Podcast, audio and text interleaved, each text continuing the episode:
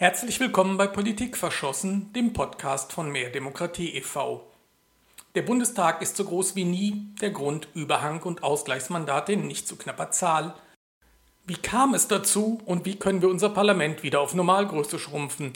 Das sollen uns mal zwei Wahlrecht-Nerds erklären, Wilko Zicht und Karl-Martin Henschel. Am Mikrofon begrüßt sie Markus Meyer.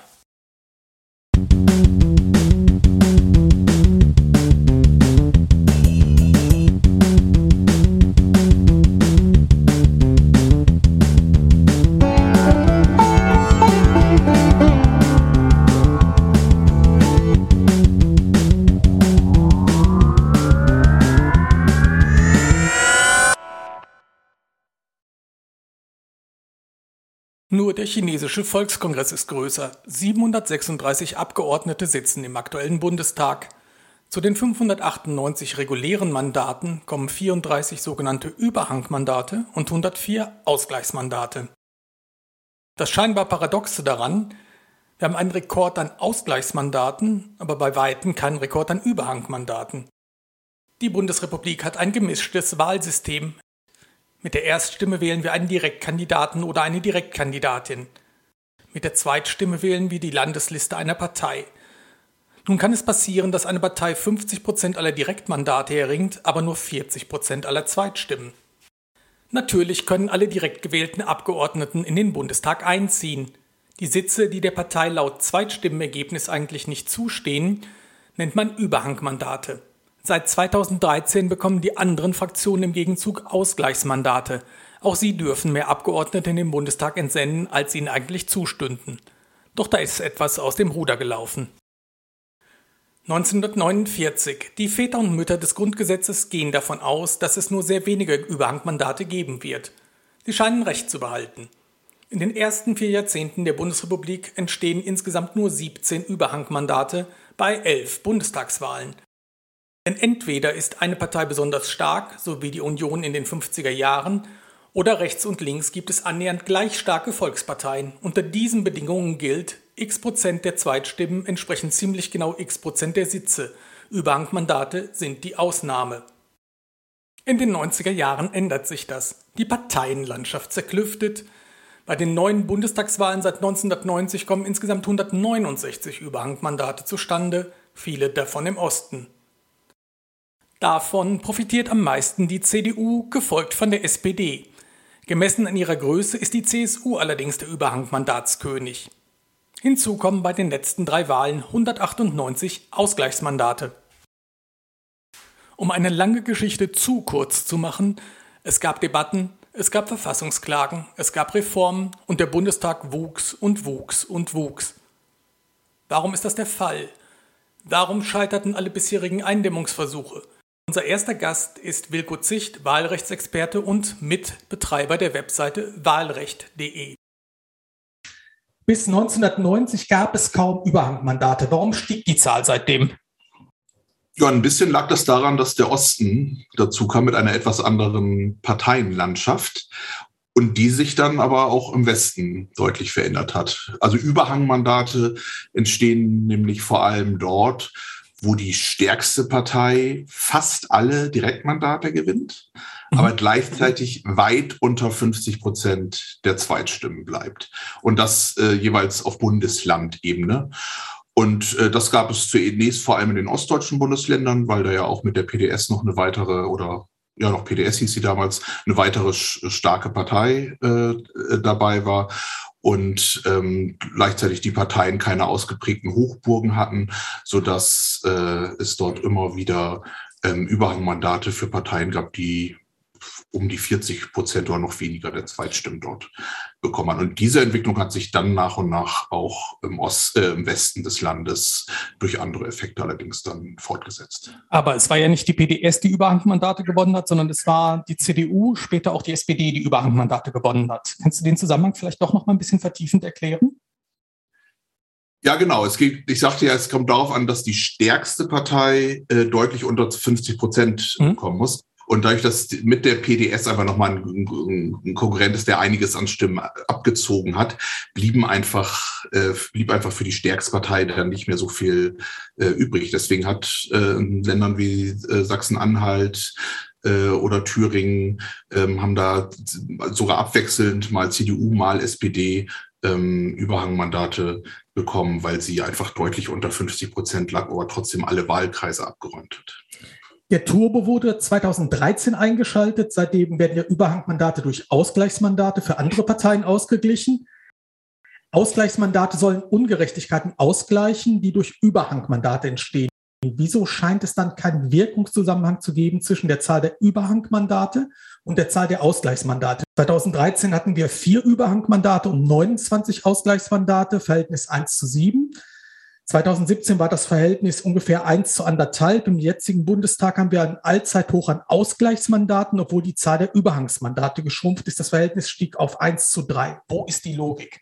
Ja, das ist jetzt natürlich nicht ganz einfach, aber das ist hier ein Podcast und bei dem hat man ja den Vorteil, dass man auch noch mal immer zurückspringen kann und sich das noch mal äh, anhören kann, wenn man es beim ersten Mal äh, nicht verstanden hat. Ich versuche das jetzt mal. Mhm. Ähm, also die Zahl der Ausgleichsmandate ist umso höher, je kleiner die am stärksten überhängende Partei ist. Mein Beispiel, Partei hat zehn Überhangmandate, äh, und hat ein Drittel der Zweitstimmen bekommen, also 33 Prozent. Jetzt ist ja die Frage, wie viele Ausgleichsmandate brauchen die anderen zwei Drittel der Parteien, um mhm. diese zehn Überhangmandate auszugleichen? Stell dir vor, du hast drei kleine Kinder. Dem einen Kind gibst du zehn Bonbons. Jetzt sagen die anderen beiden Kinder, bäh, der hat jetzt zehn Überhangbonbons. Wir wollen Ausgleichsbonbons. Also ist die Frage, wie viele Ausgleichsbonbons musst du den beiden anderen Kindern geben, damit alle gleichgerecht behandelt werden? Jedes Kind soll ja gleich viele Bonbons bekommen. Also brauchen die, sollen die, kriegen die anderen beiden auch jeweils zehn. Ja. Und das heißt, insgesamt hast du den beiden anderen Kindern 20 gegeben. Und so ist das bei dieser Partei mit, ähm, die ein Drittel der Zweitstimmen hat. Wenn die zehn Überhangmandate hat, dann brauchst du für die anderen Parteien zusammen 20 Ausgleichsmandate. Jetzt stellen wir uns aber mal vor, du hast eine ganze Schulklasse mit 20 Kindern und dem einen Kind gibst du wiederum 10 Überhangbonbons. Gibt ja insgesamt 20 Kinder, also kriegen die anderen äh, 19 Kinder jeweils 10 und dann ist man bei 190 Ausgleichsbonbons. Und das ist quasi die Situation mit der CSU. Ähm, wenn die CSU am stärksten überhängt, ähm, dann muss man sehen, dass die CSU ja bundesweit betrachtet eine kleine Partei ist und eher bei fünf Prozent der Zweitstimmen äh, mhm. liegt, also ein Zwanzigstel. Und dann braucht es für zehn CSU-Überhangmandate 190 Ausgleichsmandate für die anderen Parteien. Und das erklärt eben die seltsamen Effekte bei den letzten drei Wahlen.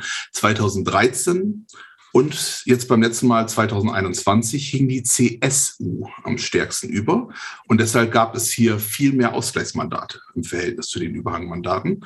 2017 zwischendurch äh, war es hingegen die CDU, die am stärksten überhing und das mit viel mehr Überhangmandaten, als es bei der CSU zahlenmäßig der Fall war. Aber hier brauchte es halt eben in der Relation deutlich weniger Ausgleichsmandate, weil die CDU natürlich im äh, Bundesvergleich die deutlich stärkere äh, Partei war, sodass man da einfach weniger Ausgleichsmandate für die anderen Parteien brauchte. Das ist der grundlegende Effekt.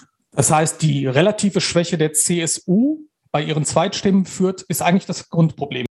Also wenn die CSU jetzt mehr Zweitstimmen hätte, proportional zu ihren vielen äh, Direktmandaten, die sie gewonnen hätte, wäre dieses Problem nicht vorhanden. Ja, zum einen bekommt die CSU überhaupt erst äh, Überhangmandate in Bayern, seitdem sie dort weit unter äh, 50 Prozent gesackt ist. Vorher äh, geht das rechnerisch schon gar nicht. Wenn du über 50 Prozent in deinem Bundesland bekommst, dann hast, kannst du da keine Überhangmandate äh, kriegen. Und hinzu kommt natürlich, dass die CSU ja nur diesen einen Landesverband hat in Bayern. Bei der CDU äh, da, da hängen nie alle, alle Bundesländer oder alle Landesverbände gleichermaßen äh, über, sondern das verteilt sich dann noch ein, ein, bisschen mehr und deswegen kann die CDU schwer ähm, in Relation genauso stark überhängen wie die CSU. Es gab ja in den vergangenen Jahren und Jahrzehnten mehrere Versuche, das Wachstum des Bundestags einzudämmen. Warum wächst er dennoch immer weiter? Ja, weil das geltende Wahlrecht immer weniger zur sich entwickelnden Parteienlandschaft passt. Wie gesagt, die CSU ist in Bayern unter 40 Prozent äh, gesackt mittlerweile und gewinnt dort trotzdem noch fast alle Wahlkreise. Die SPD kommt seit 2005 bereits kaum noch über 25 Prozent der Stimmen und stellt jetzt trotzdem den Bundeskanzler. Mhm. Also sind ja alles so Effekte, die vorher undenkbar waren. Und in so einem Parteiensystem funktioniert es einfach nicht mehr, die Hälfte der Sitze über klassische Einerwahlkreise zu verteilen, also wo dann die jeweils stärkste Partei einen Wahlkreis äh, bekommt als Direktmandat. Man hat eigentlich nur zwei äh, Möglichkeiten. Entweder muss man die Zahl der Wahlkreise krass reduzieren, wenn man bei diesen Einerwahlkreisen bleiben will, oder äh, man muss hier auf Mehrmandatswahlkreise äh, umstellen. Aber aus dem geltenden Wahlrecht äh, ist eigentlich jetzt mit dem letzten Reformchen äh, alles rausgeholt worden, was geht. Jetzt helfen nur noch grundlegende Änderungen. Warum ist das Wachstum eigentlich problematisch? Ist es nicht viel schlimmer, dass im Bundestag vor allen Dingen Beamtinnen sitzen und Juristen und sonst kaum noch jemand? Wo ist das Problem? Genau, ich will das auch gar nicht überdramatisieren, aber trotzdem ist es natürlich dysfunktional, würde ich jetzt mal sagen, wenn mhm. äh, das, wenn der Bundestag immer größer wird, denn schon die Standardgröße 600 ist schon ziemlich großzügig bemessen, muss man sagen. Und mit mehr als 600 wird es garantiert nicht besser, sondern nur teurer. Und das viele Geld kann man wirklich besser äh, ausgeben, auch gerade für die Förderung de, der Demokratie. Da kann man auch noch an vielen anderen Stellen ähm, gut weitere Mittel brauchen. Und natürlich kippt es auch irgendwann und die Größe wirkt sich dann auch auf die Arbeitsfähigkeit des Parlaments aus. Wir werden jetzt hier Sonntag ja die Bundespräsidentenwahl erleben oder wir mhm. haben sie jetzt schon erlebt. Ich weiß nicht, wann der Podcast ausgestrahlt wird.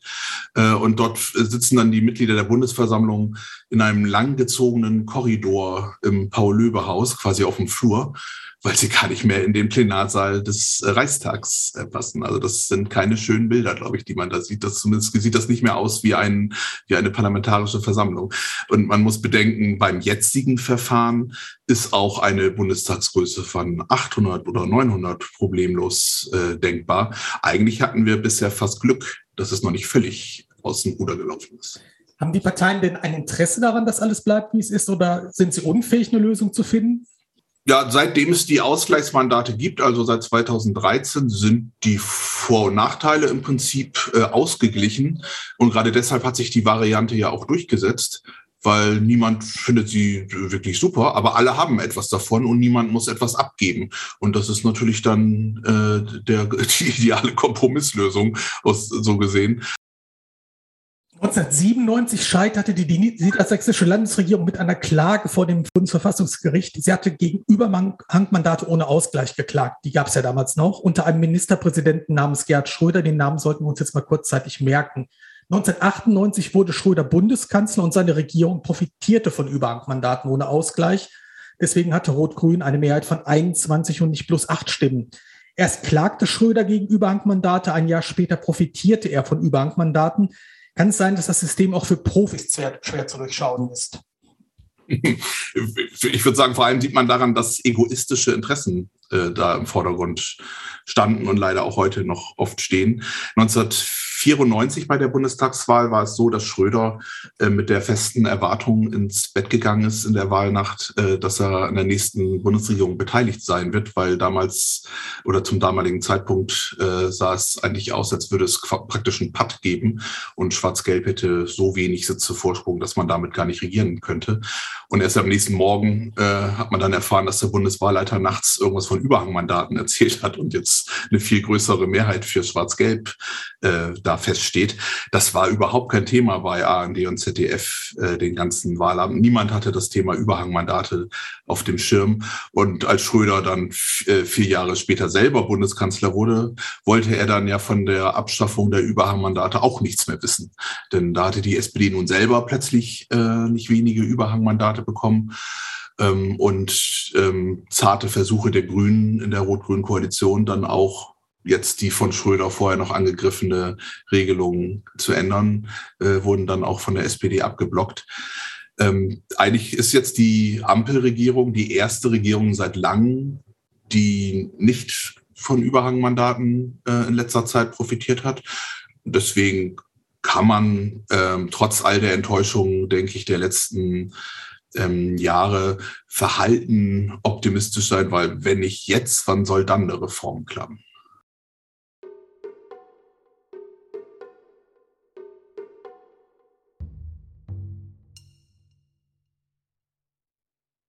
Wilkut Zicht ist maßvoll optimistisch, unter der neuen Bundesregierung könnte es zu Reformen kommen. Aber wie sollen diese Reformen ausschauen? Der Fachverband Mehr Demokratie e.V. schlägt vor, die Zahl der Wahlkreise zu begrenzen, dafür sollen aber in jedem Wahlkreis mehrere Abgeordnete direkt gewählt werden. Der Fachbegriff lautet Mehrpersonenwahlkreise. Das ist keine so utopische Forderung. Allein in Europa gibt es 19 Länder mit Mehrpersonenwahlkreisen, darunter Belgien, Dänemark, Finnland, Österreich, Schweden und Spanien. Ich fragte den Mehrdemokratievorstand Karl-Martin Henschel, was bedeutet das Modell von Mehrdemokratie konkret? Wie viele Wahlkreise soll es geben und wie viele Abgeordnete pro Wahlkreis? Das sollen die Landes Landesparlamente entscheiden, weil man dabei auf die regionalen Besonderheiten eingehen muss. Also Beispiel. In Hamburg wäre es durchaus denkbar, dass Hamburg ein Wahlkreis ist, in dem dann elf Abgeordnete gewählt werden äh, weil die Hamburger ja äh, sowieso nicht äh, einen Abgeordneten für Eimsbüttel oder so wählen, sondern eher das Gesamte im Blick haben. In ländlichen Regionen kann es sein, dass man lieber mehr Wahlkreise bildet, in denen dann drei oder vier Abgeordnete gewählt werden, damit die Fläche, die die Abgeordneten zu bedienen haben, nicht zu groß wird. Dann könnten die Wahlkreise ungefähr in der Größenordnung etwas größer als die heutigen Bundestagswahlkreise sein, aber dann werden dort eben drei oder vier Abgeordnete gewählt.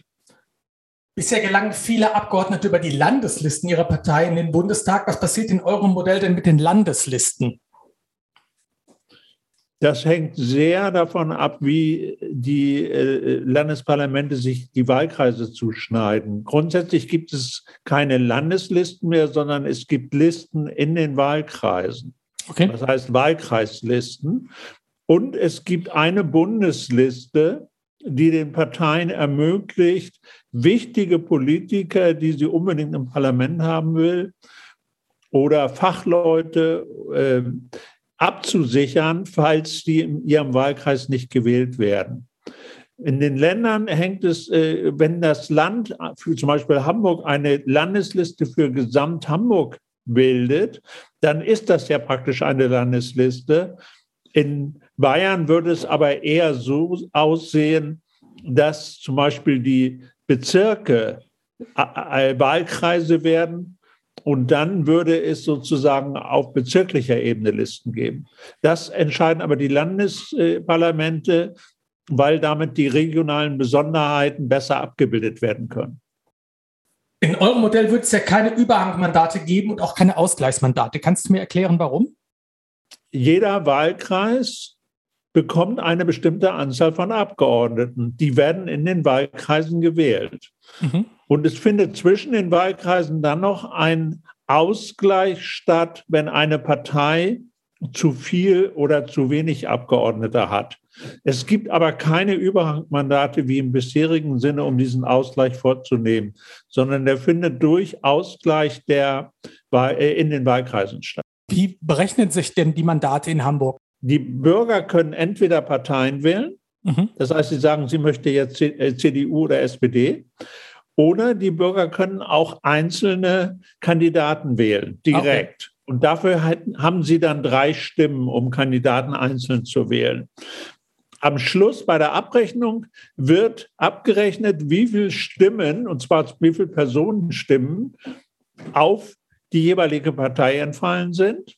Und dementsprechend wird proportional aufgeteilt im Wahlkreis, wie viele Kandidaten die Partei bekommt. Also zum Beispiel in Hamburg würde dann bei elf Kandidaten vielleicht die SPD vier bekommen und die CDU drei und die Grünen auch drei und die FDP eins oder die Linke eins und so weiter. Welche Kandidaten aber reinkommen von den Parteien, entscheidet sich aufgrund der Personenstimmen. Das heißt, die Kandidaten, die die meisten Personenstimmen bekommen, sind dann die, die zuerst in, äh, gewählt sind. Leiden die kleinen Parteien nicht darunter? Nein, im Gegenteil. Das Gute ist ja für die kleinen Parteien, dass die kleinen Parteien dann in den Wahlkreisen, in der Fläche Direktmandate bekommen und damit der Bürger oder die Bürgerinnen in den Wahlkreisen nicht nur Ansprechpartner einer Partei haben. Heute ist es ja so, wenn der Direktkandidat CDU ist, dann gibt es nur einen Ansprechpartner, nämlich der CDU-Abgeordnete. Mhm. Wenn ein Bürger aber SPD gewählt wird, nützt ihm das ja überhaupt nichts. In Zukunft ist es so, dass in den Wahlkreisen die Bürger als Ansprechpartner mehrere Kandidaten haben, die von unterschiedlichen Parteien kommen. Und dann können Sie jeweils den Abgeordneten ansprechen, der Ihren Vorstellungen am nächsten liegt. Aber bei elf Abgeordneten brauche ich doch wenigstens neun Prozent, um äh, in den Bundestag zu kommen. Oder ist da ein Denkfehler? Ja, so ist das. Deswegen äh, gibt es ja auch zwischen den Wahlkreisen äh, gegebenenfalls einen Ausgleich. Mehrmandatswahlkreise gibt es ja in 70 Ländern der Welt bereits. Das ist eines der häufigsten Wahlsysteme überhaupt. Damit alle Parteien proportional im Parlament vertreten, gibt es unterschiedliche Systeme. Das eine ist das Schweizer System, das nennt sich auch Puckelsheim-System. Das andere ist das schwedische, dann gibt es das norwegische und so weiter. Alle diese Systeme gewährleisten, dass am Schluss jede Partei genau nach entsprechend der Anzahl ihrer Stimmen proportional im Parlament vertreten ist. Und im Prinzip läuft es immer darauf hinaus, dass der letzte Sitz, also wenn ich elf Sitze habe im Parlament, dann ist es so, dass der letzte Sitz vakant ist, welcher Partei er zugeordnet wird, damit mhm. am Schluss der Proporz stimmt wenn 70 Staaten der Erde nach diesem System wählen, sollte das System wohl funktionieren. Das ist viel häufiger als das deutsche System. Das gibt es nämlich nur außer in Deutschland noch in Neuseeland, sonst nirgends. Okay, trotzdem eine Sorge habe ich noch. Was passiert denn mit der versierten Fachpolitikerin, die heute über die Landesliste in den Bundestag kommt und die nie ein Direktmandat gewonnen hat, weil sie nicht gut Hände schütteln, Bierkrüge stemmen und Babys tätscheln kann? Ist die dann weg vom Fenster? Nein, die werden über die Bundesliste abgesichert. Es gibt eine Bundesliste. Wir schlagen vor, dass 70 Mandate direkt gewählt werden auf Bundesebene. Das heißt, jede Partei kriegt dann eine entsprechende Anzahl von äh, Mandate über die Bundesliste. Und äh, auf der Bundesliste werden die Parteien die Politiker äh, aufstellen, die sie unbedingt im Parlament haben wollen. Die Wahlrechtsdebatte wird ja von vielen als festgefahren wahrgenommen. Ähm, ist es eigentlich klug, wenn Abgeordnete über das Schicksal von Abgeordneten entscheiden? Also die Wahlrechtsdebatte ist in der Tat äh, ein Problem, dass sie im äh, Parlament natürlich immer so geführt wird, dass jede Partei bei jedem Vorschlag als erstes erstmal ausrechnet, was es für sie bedeutet. Mhm. Und jeder Abgeordnete auch. Das heißt, jeder Abgeordnete hat Angst, dass wenn das System geändert wird und er ja zum Beispiel als Wahlkreisabgeordneter kennt er seine Leute in seinem Wahlkreis. Wenn jetzt die Wahlkreise geändert werden, hat er sofort Angst, dass er da nicht mehr so viel Einfluss hat in dem Bereich, den er beherrscht. Mhm. Das Gleiche gilt bei Kandidaten, die auf der Landesliste gewählt worden sind. Die kennen ihre Landespartei und haben da ein gewisses Renommee. Wenn sie jetzt im Wahlkreis gewählt werden, haben sie Angst, dass da wieder was was anderes passiert und so weiter.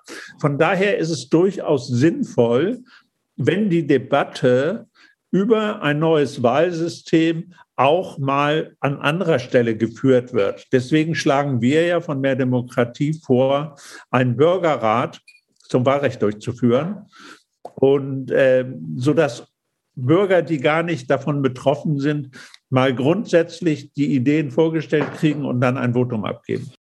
Das müssen wir ganz schnell besprechen mit den Parteien. Es soll ja eine Kommission eingerichtet werden. Das heißt, es gibt schon eine Kommission. Es ist immer noch unklar, ob die bleibt oder ob eine neue eingesetzt wird. Und ähm, diese Kommission soll innerhalb eines Jahres bereits einen Vorschlag vorlegen. Das heißt, das Zeitfenster ist relativ knapp. Es ist aber nicht problematisch, wenn man sich innerhalb der nächsten Monate entscheiden würde, einen Bürgerrat einzurichten, dann könnte mit entsprechender Vorbereitung dieser Bürgerrat kurz nach den Sommerferien starten. Und wenn der dann zwei Monate tagt, das reicht bei diesem Thema aus, denke ich, dann könnte er bereits im September, Oktober einen Vorschlag vorlegen, über den dann in der Kommission geredet werden kann. Und deine Prognose, wie viele Abgeordnete wird der nächste Bundestag haben? Wenn es nach unserem Vorschlag geht, dann hatte er 598, so wie es jetzt auch im Gesetz steht, aber nie realisiert worden ist. Äh, wenn es aber nicht gelingt, tatsächlich grundsätzlich über das Thema nachzudenken, sondern wieder versucht wird, das alte System zu reparieren, dann wird das mit Sicherheit nicht gelingen, sondern es wird auch in Zukunft mehr Abgeordnete kriegen, vielleicht etwas weniger als heute.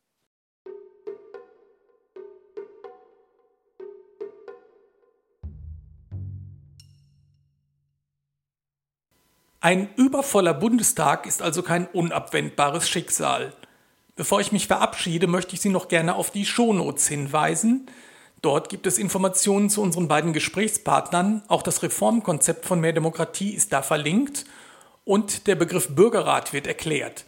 Ich sage danke fürs Zuhören. Bis bald.